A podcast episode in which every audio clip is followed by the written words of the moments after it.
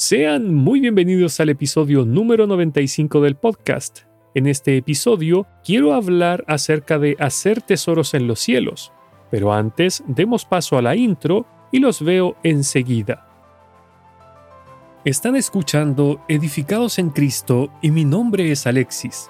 Este podcast tiene como objetivo que profundicemos en la palabra de Dios, que conozcamos más del Señor y que descubramos cómo podemos edificar nuestras vidas sobre la roca que es Cristo el Señor.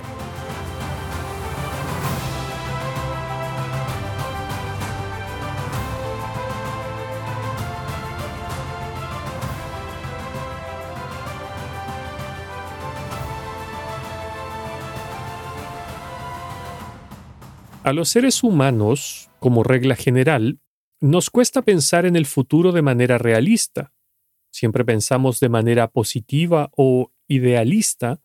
Por ejemplo, decimos cosas como cuando me jubile quiero hacer esto, aquello, quiero viajar a este lugar, cuando me jubile voy a descansar, etc. Buscamos siempre forjarnos un futuro próspero, sin preocupaciones, con todas las necesidades cubiertas. Y para ello pasamos gran parte de nuestras vidas trabajando para acumular una cantidad de dinero que nos permita mantenernos holgadamente en la vejez. Pero como creyentes, ¿qué futuro estamos forjando para el cielo? Tristemente, nos cuesta visualizar ese futuro, porque estamos embelesados con lo que el mundo nos ofrece. Nuestra mirada está fija en lo que tenemos enfrente, en lo que este sistema mundano ha puesto delante de nuestros ojos. Sin embargo, ¿Qué nos dice su palabra con respecto a esto de poner nuestros ojos en el mundo? Dice en Primera de Juan capítulo 2 versos 16 y 17, porque todo lo que hay en el mundo, los deseos de la carne, los deseos de los ojos y la vanagloria de la vida, no proviene del Padre, sino del mundo. Y el mundo pasa y sus deseos, pero el que hace la voluntad de Dios permanece para siempre. Mis hermanos, Dios nos hace reflexionar sobre esta vida, pues dice, ¿qué provecho tiene el hombre de todo su trabajo con que se afana debajo del sol? Eclesiastés capítulo 1 versículo 3. A ver, que no se malentienda. Este no es un llamado a la ociosidad o a la vagancia. No, para nada. A lo que apunto es, ¿en qué estamos invirtiendo para el futuro? Por ejemplo, hoy tenemos muchas aplicaciones y sitios web, así como canales en YouTube, que nos enseñan a invertir sabiamente nuestro dinero, con tal de generar más ganancias. Pero ¿cuál es el provecho de ello? El Señor dijo, Vended lo que poseéis y dad limosna. Haceos bolsas que no se envejezcan, tesoro en los cielos que no se agote, donde ladrón no llega ni polilla destruye. Porque donde está vuestro tesoro, allí estará también vuestro corazón. Lucas capítulo 12 versículos 33 y 34. Mis hermanos, nosotros nos olvidamos que todo en este mundo un día va a ser pasado por fuego, es decir, todo va a ser destruido. Bien lo dice el apóstol Pedro en su segunda carta. Escuche, pero los cielos y la tierra que existen ahora están reservados por la misma palabra, guardados para el fuego en el día del juicio y de la perdición de los hombres impíos. Y en el versículo 10 dice, Pero el día del Señor vendrá como ladrón en la noche, en el cual los cielos pasarán con grande estruendo, y los elementos ardiendo serán deshechos, y la tierra y las obras que en ella hay serán quemadas. Segunda de Pedro capítulo 3 leí los versículos 7 y 10. Entonces, ¿Por qué nos afanamos tanto en adquirir bienes materiales? ¿Por qué gastamos nuestras fuerzas en inversiones que están destinadas al fracaso? ¿Por qué nos cuesta tanto obedecer el mandamiento de Dios de invertir en lo eterno y no en lo terrenal y perecedero? El apóstol Pablo le decía a los corintios, porque nadie puede poner otro fundamento que el que está puesto, el cual es Jesucristo. Y si sobre este fundamento alguno edificare oro, plata, piedras preciosas, madera, heno, hojarasca, la obra de cada uno se hará manifiesta, porque el día la declarará, pues por el fuego será revelada, y la obra de cada uno, cual sea, el fuego la probará. Si permaneciere la obra de alguno que sobreedificó, recibirá recompensa. Si la obra de alguno se quemare, él sufrirá pérdida. Si bien él mismo será salvo, aunque así como por fuego.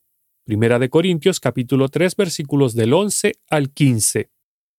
Mis hermanos, esta verdad tan cierta la olvidamos continuamente y siempre estamos necesitados de recordarla. Pregunto, ¿con qué materiales estamos construyendo? ¿Van a sobrevivir nuestras obras en aquel día? ¿Sacaremos algo en limpio? Vuelvo a preguntar, ¿qué tesoros estamos haciendo en los cielos? ¿Estamos siquiera invirtiendo nuestro tiempo y esfuerzo en ello? El apóstol Pablo le mandaba a los efesios lo siguiente. Escuche, mirad pues con diligencia cómo andéis, no como necios, sino como sabios, aprovechando bien el tiempo porque los días son malos. Efesios capítulo 5 versos 15 y 16. ¿Somos sabios en el uso de nuestro tiempo? ¿O somos de los que pasamos entretenidos o quizás atrapados en las distracciones de este mundo? Y ya que hablo del apóstol Pablo, miremos un momento a este hombre. Su palabra nos dice en Hechos 22, versículo 3, que él fue instruido a los pies de Gamaliel. Este Gamaliel no era cualquier maestro. Dice la palabra que era doctor de la ley, venerado por todo el pueblo. Esto está en Hechos capítulo 5, verso 34.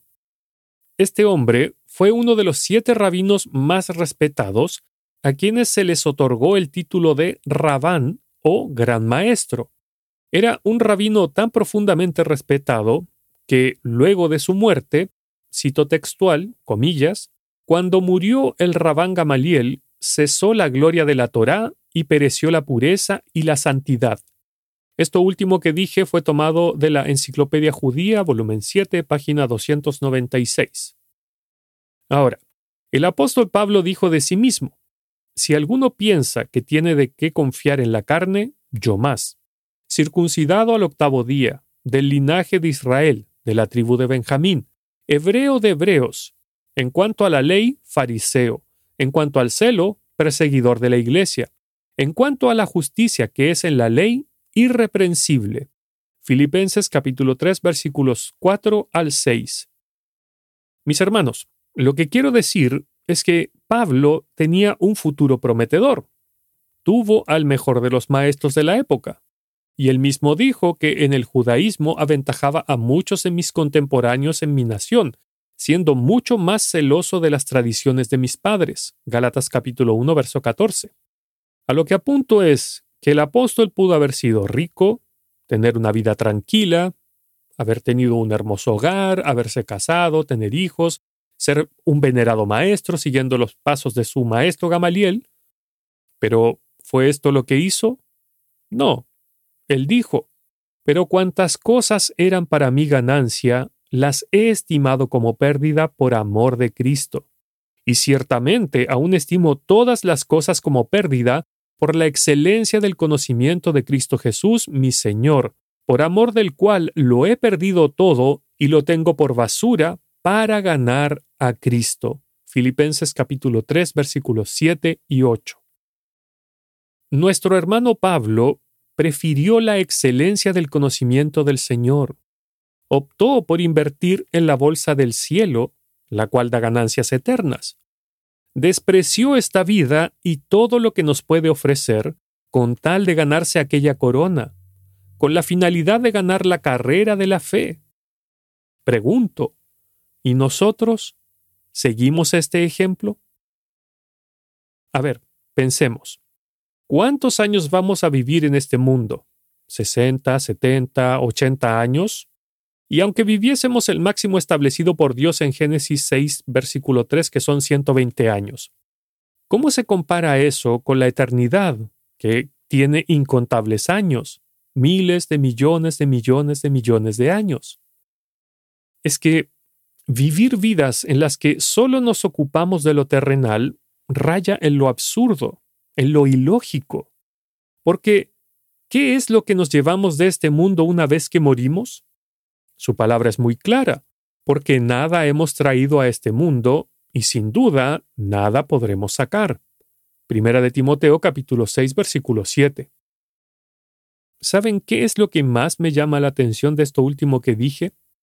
Que en las predicaciones vivimos recalcándole esta verdad a los inconversos. Siempre le estamos diciendo lo que dijo el Señor, porque ¿qué aprovechará al hombre si ganare todo el mundo y perdiere su alma? Mateo capítulo 16, verso 26.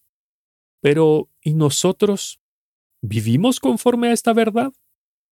¿O vivimos como si esta vida y este mundo nunca se fueran a acabar? En serio, mis hermanos, tan cortos de vista somos que no logramos comprender que este mundo es pasajero y que pasaremos la eternidad en el cielo, con lo poco o mucho que hayamos conseguido, con escasos tesoros o con abundantes tesoros que hayamos hecho. Reitero la pregunta, ¿qué tesoros en los cielos estamos haciendo? Hermano, hermana, no vaya a pensar que con el hecho de que ya es salvo, no necesita hacer nada más, porque la palabra de Dios es clara. Una de las razones por las cuales fuimos salvados y que se relaciona con esto de hacer tesoros en los cielos es la siguiente. Escuche. Porque somos hechura suya, creados en Cristo Jesús para buenas obras, las cuales Dios preparó de antemano para que anduviésemos en ellas. Efesios capítulo 2 versículo 10. Muchas veces citamos los versículos 8 y 9, pero nos olvidamos del verso 10, la cual nos dice que somos esta nueva creación en Cristo con un propósito, para buenas obras. Contestemos con sinceridad esta pregunta. ¿Hago yo esas buenas obras que el Dios Padre me preparó de antemano? Mis hermanos, es que no podemos ser tan mezquinos con nosotros mismos que simplemente nos conformemos con ir a sentarnos el domingo a escuchar un sermón para, comillas, cumplir y ya. Eso no es ser sabios. Eso ni siquiera es ser verdaderos hijos de Dios ni mucho menos ser sabios y aprovechar bien el tiempo. Es todo lo opuesto, es ser necios, es despreciar la vida que Dios nos ha dado, es despreciar el tiempo que Dios nos da todos los días. Es ser, vuelvo a decir, cortos de vista para no pensar en que vamos a pasar una eternidad con lo que hayamos ganado o ahorrado, por así decirlo, aquí en la tierra. Mis amados hermanos, este es un recordatorio para todos nosotros, partiendo por mí mismo, porque esta verdad la olvido constantemente y necesito que Dios me la recuerde todos los días. Tenemos que hacer tesoros en los cielos.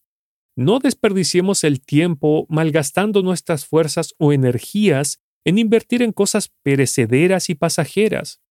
No estoy diciendo que no debamos trabajar, porque obviamente debemos trabajar para sustentarnos, pero a lo que estoy apuntando es que no pongamos nuestro corazón en ello, que no sea lo principal de nuestra vida, ni el objetivo de nuestra existencia. Mejor, seamos sabios, construyamos con oro, plata y piedras preciosas. Dejemos el heno de este mundo, la paja de la carne y la hojarasca del placer temporal, y consideremos esto, tal como el apóstol Pablo, como basura, para que, para que centremos nuestras fuerzas, pongamos nuestras energías en hacer tesoros en los cielos. Que el Señor les bendiga. Si desea escuchar otros episodios del podcast, visite el sitio web www.edificadosencristo.net y si desea ponerse en contacto conmigo, lo puede hacer en el apartado de contacto del sitio web o escribiendo directamente a edificadosencristo.net.